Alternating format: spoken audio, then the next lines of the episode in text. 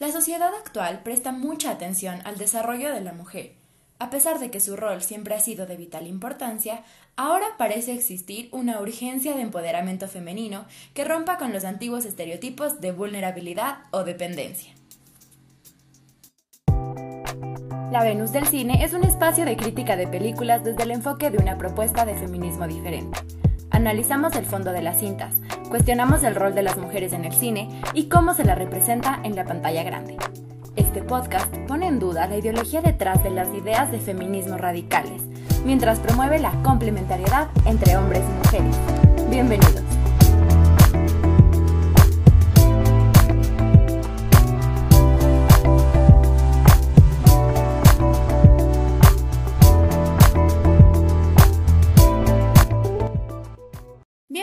Al primer episodio de La Venus del Cine. Soy su host, Ana Paula Rojas, y el día de hoy tengo como invitado a mi hermano. Preséntate, por favor. Hola con todos, mi nombre es Juan Francisco. Bienvenido y muchas gracias por darte el tiempo de hablar conmigo de una película que vimos juntos. Esta es la película em, Descuida, yo te cuido de Netflix. Me parece que se estrenó el año pasado. Comenzamos el episodio, Juan, mencionando que la mujer actual busca desarrollarse y este desarrollo lastimosamente ha surgido como manera de romper este sexo débil a costa de la ridiculización del hombre. Vamos a ver cómo en esta película el empoderamiento femenino se utiliza como una excusa para la invisibilización de, de los roles masculinos y cómo este deseo urgente de salir del sexo débil y de la mujer que era como dependiente, pasar ahora a una mujer que lo va a poder resolver todo por sí sola y va a poder básicamente eh, defenderse de cosas que incluso son un poco inverosímiles. Estamos hablando de la película Descuida, yo te cuido y para comenzar y ubicarnos un poquito en el tema, esta película es bastante prometedora, digamos, si lo es solo como en el tráiler. Me acuerdo que nosotros vimos la película por una recomendación de nuestra hermana que dijo, yo vi el tráiler, está muy bueno. Se trata de una señora estafadora que tiene este negocio de robarles a los ancianos. Entonces, básicamente va a juicio, demuestra que ellos no pueden cuidarse por sí mismos y es poseedora de sus bienes para poder eh, hacer su, uso sin que se haga ningún trámite legal que le impida porque ella es la, ahora la que está a cargo de sus bienes. Eh, sin embargo, donde se pone en cuestión esta situación de este negocio es cuando ella em, se mete con la mamá equivocada. En el tráiler no nos dicen por qué es la mamá equivocada y eso es lo que nos da un poco de suspenso, saber quién es el hijo de esta señora y por qué pone en riesgo este, esta estafa maestra que hace la protagonista. Entonces, con esta breve resumen, quería preguntarte cuál fue como tu primera impresión cuando nuestra hermana nos recomendó ver esta película. ¿Qué expectativas tenías y cómo estas expectativas fueron cayendo cuando ya pasaron los primeros 30 minutos de la película? Claro. Eh, la película no es una película de comedia como tal, no se presenta ni se vende como una película de comedia, obviamente tiene comedia ya en los diálogos y en el desarrollo, pero uno bajo esa premisa espera cierta línea temporal y desarrollo de los personajes que hagan sentido con la realidad. Entonces se veía emocionante, ahí había en el trailer tintes de mafia, tintes de estafa, de algún giro brusco e inesperado, pero ¿qué pasarían? 15, 20 minutos y la historia no hacía sentido, no tenía ni pies ni cabeza y era hasta un poco indignante lo, lo, poco, lo poco real que era. Entonces sí hubo ese ajuste de que tenía estas expectativas y el momento que la trama se fue desenvolviendo era cualquier otra cosa, o sea, era una película muy muy de fábrica lo que Netflix nos está acostumbrando últimamente, o sea, mm. como dentro de la agenda que está. Totalmente, sí, sí. Sí, es cierto. Esta es una cosa que nos molestó a los tres que vimos la película. teniendo eh, en mente una película quizás de acción, un poco basándonos en películas anteriores que se meten con la mafia rusia y dices, wow, qué, qué sorprendente estas cosas, sobre todo porque se construye en reglas de la realidad, o, sea, no te, no te meten la ficción de un mundo paralelo, sino que la trama se basa en situaciones reales de un negocio que, si bien es cierto, es ilegal, sí puede ser creíble que una señora eh, se apodere de los errores del sistema para incautar bienes, sí es algo que puede llegar a pasar e incluso puede llegar a atraparte. Pero creo que es una promesa que no se cumple y a los tres esta película nos causó graves conflictos. Incluso el hecho de terminar la película ya fue solo para ver cómo daban un fin a esta historia, pero nos estamos adelantando. Esta película comienza en una escena de juicio en donde un hijo está indignado porque está eh, su mamá siendo víctima de esta señora estafadora y, y se indigna y se enoja y le insulta y le dice que haga lo que haga, él va a hacer lo posible para que esta señora se arrepienta de haber, lo que, de haber hecho eso. Y esta primera escena nos muestra entonces un conflicto, yo lo veo de esta manera, dime si tú estás de acuerdo, en el que desde ya se ponen en bandos contrarios a los hombres y a las mujeres. No es tanto un hijo eh, de una señora estafada versus la estafadora, sino más bien eh, un hombre versus mujeres. ¿Y por qué digo esto? Durante la película se detectan varias frases que son explícitas en contra de los hombres. Hay muchas veces en las que hay comentarios agresivos de parte de la mujer hacia el hombre. Eh, uno que me llama la atención es el hecho de que salen de la corte, eh, él le dice que se va a vengar y ella le dice, ah, es que a ti te molesta que te haya ganado una mujer. O sea, estás ardido porque no por lo de tu mamá o lo que sea, sino porque yo te gané juicio porque yo soy mujer y eso a los hombres les arde. Incluso hay una cosa que eh, luego menciona, vuelve a tocarme y ya vas a ver qué, cosas como violentas te hago, refiriéndose a que ni siquiera se te ocurra tocarme porque vas a salir perdiendo. Este es un conflicto muy notorio en la película, pero ya se presenta desde el inicio. Estas frases violentas y agresivas hacia los hombres que yo me pregunto por qué son tan aceptadas si fuera al revés, si un hombre le dijera a una mujer, vuelve a tocarme a ver si es que te pego, ni sé qué, la reacción no sería la misma. ¿Tú qué piensas con este primer acercamiento a la película? Claro, eh, considero que son esfuerzos por, aunque la palabra no me agrada, pero por normalizar ciertas conductas o, roles de poder, roles de poder en, en los que el hombre es culpable solo porque la mujer lo decide así, la parte de la justicia más llega a ratificar la sentencia que previamente ha decretado la mujer. Entonces, eso no es menor, eso es despojar al hombre de su presunción de inocencia, de un ejercicio del, derecho en donde tienes que probar, sea lo que sea que haya pasado.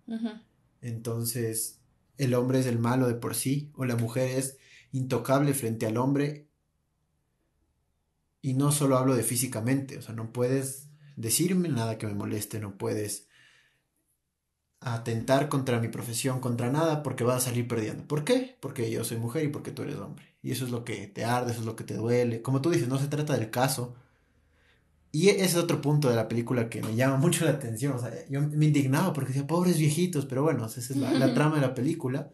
Esta abogada em, está aliada con un médico, seleccionan a los pacientes con un mejor récord económico, eh, crediticio, eh, levanta diferentes casos, demencia senil, incapacidad para poder cuidarse por sí misma, y lo que hace es pedir esa tutoría legal para después irles estafando, ¿no? Entonces, sí veo aquello que me dices, que hay un continuo hombres versus mujeres, pero es un hombres versus mujeres que no es argumental. No es que el, la personaje está por encima de, de todos los demás, sino que el hombre o es tonto, o no cumple sus promesas, o tiene una falsa postura violenta que al final cuando la mujer lo confronta es más delicado que, que una flor. Entonces como que el hombre es todo aquello que es minimizado y la personaje principal es todo lo que está exaltado, digamos. Y la película, digamos, se basa en la tesis de que explícita, porque el, personaje principal, a pesar de que es un personaje moralmente cuestionable, porque se encarga de, de estafar ancianos, o sea, no, no te la presentan como la divina papaya, sino en serio es cuestionable lo que está haciendo. Sin embargo, ella es la que se encarga de decir la tesis. Y lo dice claro, y dice, hay dos tipos de personas en el mundo, los depredadores y las presas. Y es interesante ver cómo desde el inicio se plantea una actitud de combate, como una arena de, de, pelea y discusión y este hecho de quién tiene más del poder, quién va a terminar ganando, como si fuera una competencia. Se presentan bandos de enemigos, hombres versus mujeres, y una cosa que mencionaste tú súper importante es cómo todos los aspectos negativos en esta película se asocian a los hombres, y todas las cosas que están bien se asocian a las mujeres. ¿Por qué? Bueno, en primer punto, se nota que se quiere minimizar la apariencia de los roles masculinos. Y eso es interesante porque ya no solo es los hombres están mal, sino ya no queremos ni que aparezcan. Y si aparecen, vamos a un segundo punto, lo ridiculizamos. ¿Y por qué lo ridiculizamos? Es interesante porque luego vamos a hablar de, la mafia rusa y cómo los ayudantes del capo de la mafia rusa son unos incompetentes. O sea, no pueden ni siquiera salvarle. Ah, porque este es el punto. Esta señora, la anciana que está siendo eh, estafada, es hija de un señor que se supone es muy poderoso. Pero se supone porque en realidad la película cae en una incredibilidad terrible, porque siendo ellos los más peligrosos y los que tienen, digamos, poder, eh, no solo económicamente hablando, sino de armas, de, violencia, son personas que no tienen eh, límites tampoco de valores humanos porque se encargan creo que de, de tratar a, a, mujeres, o sea, es una, es una mafia, es un bando enemigo que en serio tenía potencial para hacerle sombra o para hacerle como pelea a ella. Y sin embargo, los utilizan siempre como como bobos, como si no pudieran hacerlo, y raya esto entonces en una inverosimilitud. Te llama la atención a ti, y me acuerdo que eso era lo que te molestaba, el hecho de que esta mujer era así, una señora muy inteligente, pero no en la vida real eso no hubiera funcionado. Así que, ¿qué es lo que más te llamó la atención en ese aspecto de inverosimilitud, incredibilidad? Ya. La parte que la película es de comedia cuando actúan los hombres y se vuelve de acción cuando se actúa la, la mujer, la actriz principal. Normalmente cuando una película es de comedia, y si es que fuera así, no estuviéramos ni siquiera haciendo este podcast, todos los personajes también, una trama absurda, comentarios absurdos, desarrollo del personaje que no hace sentido ni coherencia, y está bien. Pero lo que pasa aquí es, solo los personajes hombres son, son bobos, son lentos, no responden, y todos los personajes mujeres son súper vivaces, súper valientes, hasta la propia señora que es madre de este mafioso da mucha más guerra y pelea que el mafioso como tal. Entonces, eso es lo que a mí no, no me cuadra. ¿Por qué, ¿Por qué el juez tiene que ser tan imbécil? ¿Por qué los dos matones del, del mafioso son tan inútiles? Y sobre todo porque no, no responde así la realidad. No es una banda de adolescentes, es la mafia. Entonces estamos hablando de que llegan a capturar a esta chica y le acusan o le, o le dicen que si no cesa sus actividades o, o no libera a la señora, la van a matar.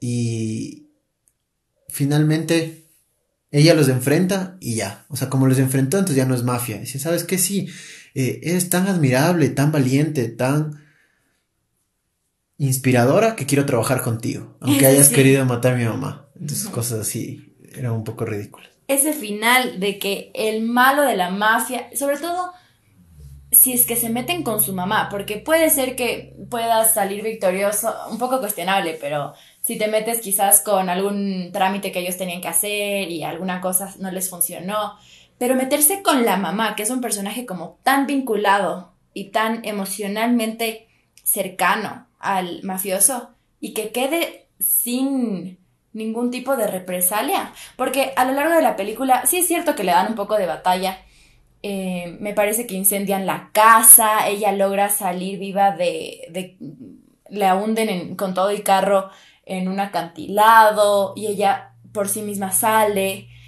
Luego, cuando ya no logran, digamos, vencerla, en el final él le dice, wow, te admiro tanto, yo no pude vencerte, entonces seamos socios.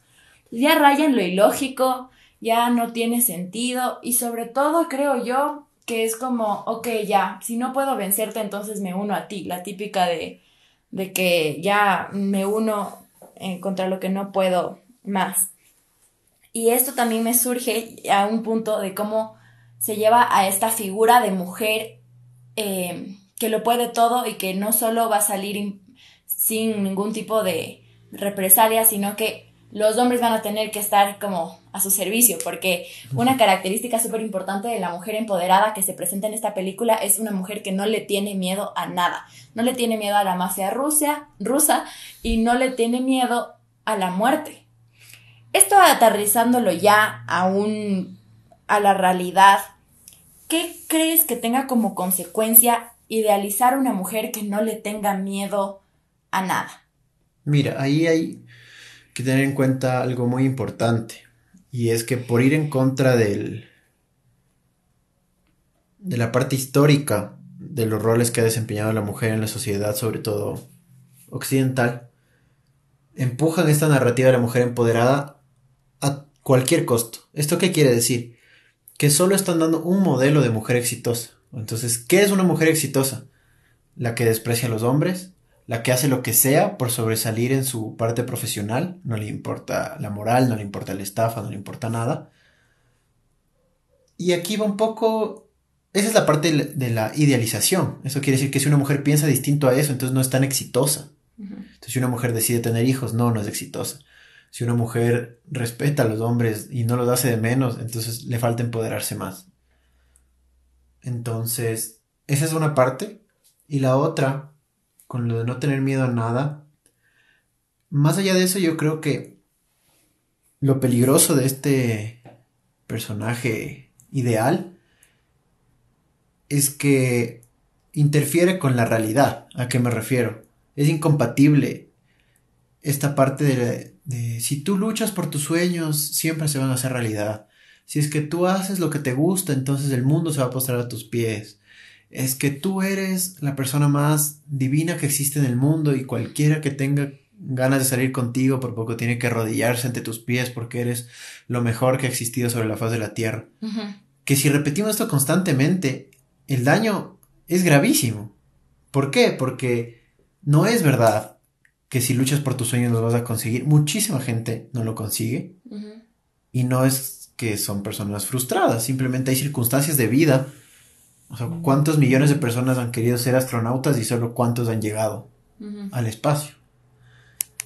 Eh, el no entender que las relaciones románticas son en equipo, uno da, uno recibe, pero para una propia mujer tener una pareja que viva arrodillado y que solo le rinda culto en lugar de ser un apoyo, en lugar de, de, de llevar proyectos a cabo juntos, le va a tener frustrando hasta ella misma.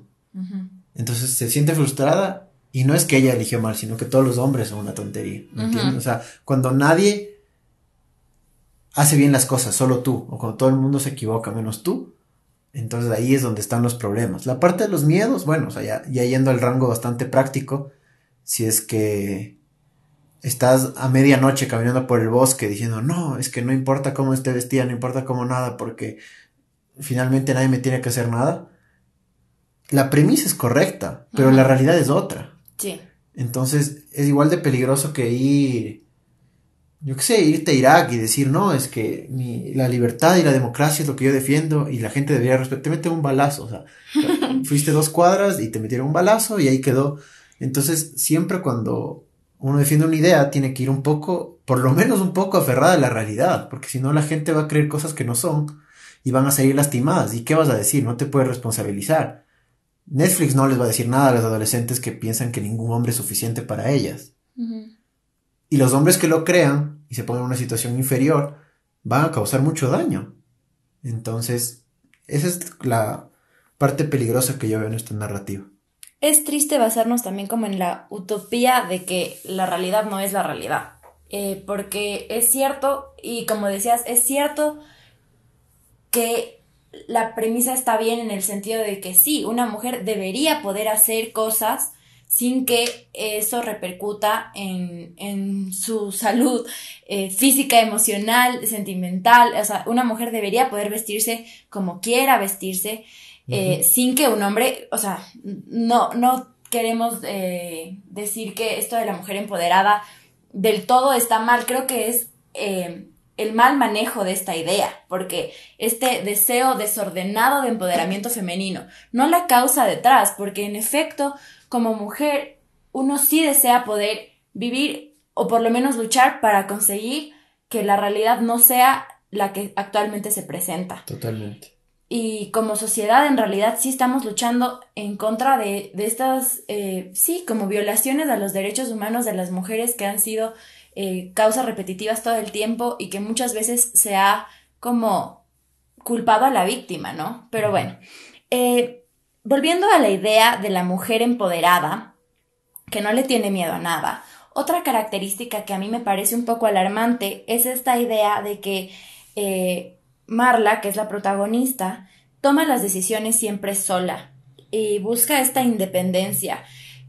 Todo el tiempo está acompañada de su pareja eh, amorosa, pero en realidad ella es la que logra hacer las cosas por sí misma sin ayuda de ningún factor externo.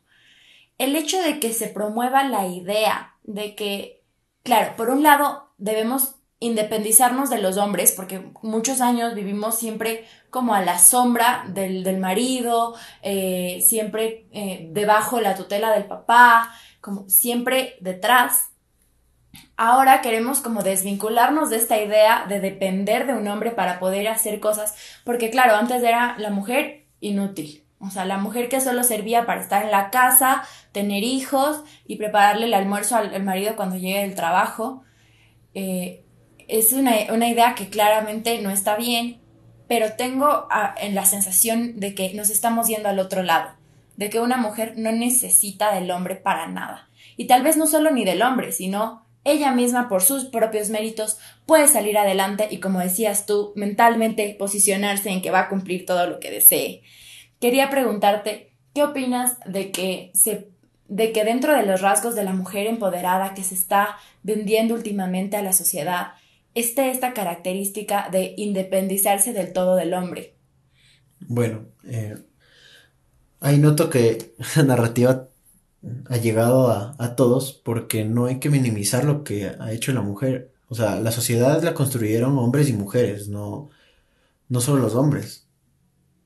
¿Y a qué me refiero? No es solo estar en la casa, no es solo criar los hijos estar a cargo de la crianza de un ser humano debe ser de los mayores desafíos y responsabilidades que alguien puede tener. O sea, no. La maternidad como tal no es algo de lo que debemos minimizar. Ahora, yendo al, al otro punto que mencionabas, es el egoísmo. El egoísmo nunca termina bien, por más que lo ejerza un hombre o una mujer. Entonces, igual, la búsqueda de poder como tal, o sea, no, Jamás las personas de bien han exaltado la búsqueda del poder por el poder. Entonces, esto es una, falacia de decir, los hombres tenían el poder antes, pero estoy seguro que si las mujeres tuvieran el poder, nada de lo que hay malo en el mundo sucedería. He escuchado frases como, no, si las mujeres estuvieran a cargo no habría guerras. Ajá, sobre todo. O sea, Margaret Thatcher, lo de las Malvinas. No hubiera pasado. claro, totalmente. Entonces, esta, premisa de los hombres hacen malas cosas por el hecho de ser hombres y si las mujeres tuvieran la misma posición y poder, sería todo bueno por el hecho de que somos mujeres, está mal. Porque al final depende de cada uno, ¿no? Entonces, esta parte del egoísmo y de no aceptar ayuda más allá de los hombres de nadie, eh, no, le, no le hace bien. O sea, no, no van a alcanzar. Yo sé que es un poco abstracto, pero la parte de la felicidad, hay esa famosa película que termina con la felicidad solo es verdadera cuando se comparte. Entonces, sí, o sea, el creer que uno puede hacer todo solo es mucho orgullo y yo pienso que la vida tarde o temprano te termina dando una ubicada. Entonces, sí, realmente pienso que no responde a la realidad. Hay una delgada línea, creo yo, entre apoyar a las mujeres a su desarrollo y hacerlo a costa de pisotear a los hombres. Eh, esto de terminar con la idea de las mujeres sumisas, en efecto, es importante porque por mucho tiempo los mensajes en las películas era ser la princesa que tiene que ser rescatada del hombre superpoderoso que puede lograr hacerlo. Y es, esta idea no solo perjudica a las mujeres, sino también a los hombres que los posiciona como si no fueran seres normales que tengan sentimientos, que pueden ser débiles. O sea, estamos de acuerdo en que esa idea está errada, pero yo creo que tenemos, corremos el riesgo en esta búsqueda desordenada de poder, de ver cómo detrás yo veo una lucha bastante de venganza, ¿no? De querer decir, tantos años estuvimos atrás, es nuestro momento de ahora estar adelante. Y posicionamos a los hombres y a las mujeres en un combate que yo solo lo veo como una forma de perder eh, no solo tiempo, recursos, sino también como las energías, estar todo el tiempo buscando probar que uno es mejor que el otro, a la final termina siendo desgastante y va a tener repercusiones muy graves en nuestra sociedad. Totalmente, mira, ahí te interrumpo un momento porque se me viene a la mente la parte de Mandela, de que si bien la población negra en Sudáfrica sufrió el apartheid y todo, pero al momento en que él sale de la cárcel dice, no podemos hacer lo mismo, porque no puedes ser un mejor tirano, o eres tirano o no eres. Entonces, en el caso en el que el hombre haya ejercido ese que para mí es un falso patriarcado opresor y que pobrecitas, porque la victimización nunca lleva a ningún lado, no puede ser la premisa para solucionarlo dejar de luchar por la igualdad del hombre y la mujer, que ese es el feminismo básico, y ahora no, ahora nos van a pagar por todos los daños históricos, porque eso nunca termina. Yo te estoy hablando de que ahora en Sudáfrica hay expropiaciones a todas las granjas que tienen mayoritariamente dueños blancos, solo porque alguna vez históricamente hubo perjuicios hacia la, hacia la raza negra. Entonces, dime cómo eso es mejor a realmente quedar en que todos tenemos los mismos derechos de igualdad ante la ley. O sea, yo pienso que cualquier persona feminista, que no necesariamente debe ser hombre o mujer, sino cualquier persona que crea y defienda que los hombres y mujeres somos iguales ante la ley y que tenemos la misma dignidad, no va a buscar nunca un revanchismo que...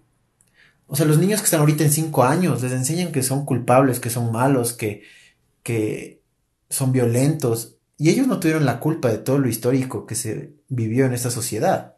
Y es injusto descargarse con ellos les enseña a pedir disculpas por cosas que no han cometido.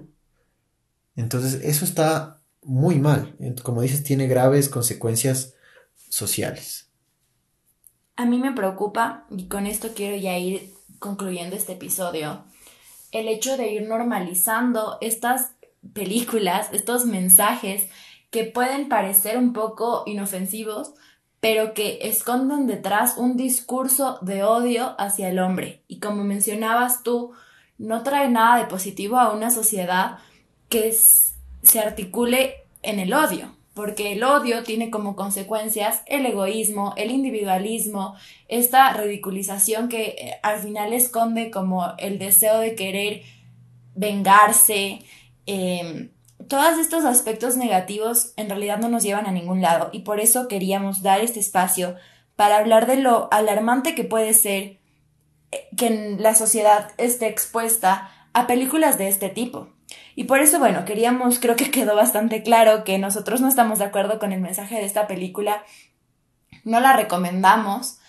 Y en el caso de que la vean eh, y vean este otro tipo de contenidos que, bueno, hablaremos más adelante en otros episodios de la agenda de Netflix, sí ver con ojos críticos de qué quiere transmitir, porque siempre hay alguien detrás que busca que otros se peleen para lograr algo más. O sea, creo que hay que quitarnos esta idea como inofensiva de, ah, es solo una película, o ah, es solo eh, tales colores en tal marca, o es solo esto, y vivimos en una sociedad libre donde todo el mundo puede, digamos, eh, ver y producir películas de lo que sea. Creo que es importante comenzar a ver las películas desde una perspectiva crítica de por qué la gente te quiere vender esta idea. Y por eso surgió este espacio también, este primer episodio eh, de la Venus del Cine va a abrir a un espacio de conversación en el que ya no solo vemos las películas como una manera de entretenernos, sino de cuestionarnos qué hay detrás, porque siempre hay un motivo detrás. Eh, no sé si quisieras destacar algún otro aspecto en este tema antes de cerrar. Me parece bastante valioso la idea de este podcast. Gracias por, por invitarme a este primer capítulo o episodio. Y sí, realmente creo que parte de, de crecer es dejar de lado cierta inocencia con la que consumimos los medios de comunicación y ser críticos, no solo por el hecho de criticar, sino porque muchas veces los insumos que recibes conforma quién eres. Entonces, así como es tu elección ver o no programas de farándula, así como es tu elección leer o no leer el periódico, así como es tu elección consumir o no consumir cualquier película que te pongan al frente, hay que tener en cuenta que eso tiene consecuencias en nuestro criterio y si es que dejamos que una gota de agua caiga muchas veces y con cierta frecuencia en un lugar, va, va a erosionar ese lugar. Entonces, igual, los estemos abiertos a, a, cambiar de opinión. Yo pienso que eso es algo bastante, bastante clave. Hay que ser lo suficientemente abiertos de mente para dejar entrar nuevas ideas, pero no hay que ser demasiados abiertos de mente como para que se nos desparrame el cerebro por los lados, ¿no? Entonces, eh, igual, os agradezco esa iniciativa y, y ojalá puedas tener muchísimos episodios más. A ti, muchas gracias por participar. Destacamos la participación de Rosamund Pike en la película. Creo que si hay un aspecto positivo es la actuación de esta mujer que en realidad es bastante interesante cómo logra hacer que tú detestes a la protagonista. Es una villana que tú terminas diciendo no, o sea, qué terrible.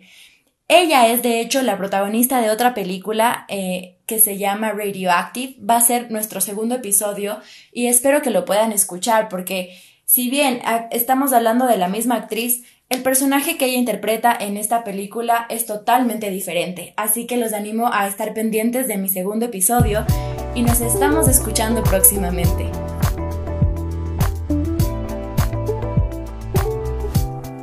Gracias por escuchar un episodio más de La Venus del Cine. Soy su host Ana Paula Rojas. No olviden seguirme en Instagram como Ani Rojas-photography.